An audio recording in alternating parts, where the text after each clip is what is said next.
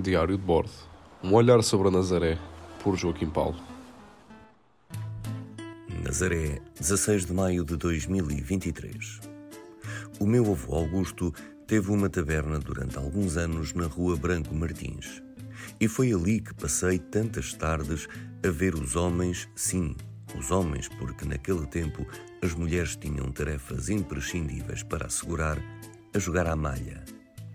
Era ainda muito pequeno e por isso ficava impressionado com a destreza e a técnica do meu avô e dos amigos e clientes, que se divertiam a atirar a malha e a tentar acertar no objeto.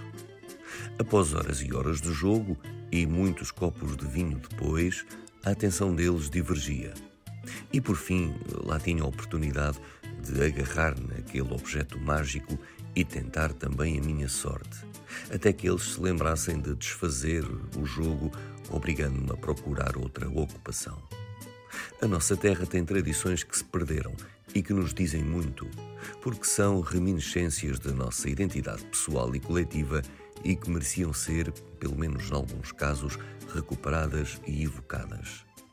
A capacidade que as crianças tinham de inventar jogos, de criar brincadeiras e gerar empatia praticamente sem recursos é algo que faz mesmo muita diferença.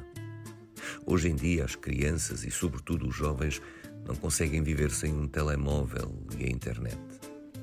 Mal sabem eles que, ainda na década de 1970, e não foi assim há tanto tempo, só havia um canal de televisão e as emissões começavam a meio da tarde. Podemos ser felizes com pouco. Basta recorrer à imaginação e à criatividade. E o nosso mundo tão pequeno, afinal, pode ser gigante.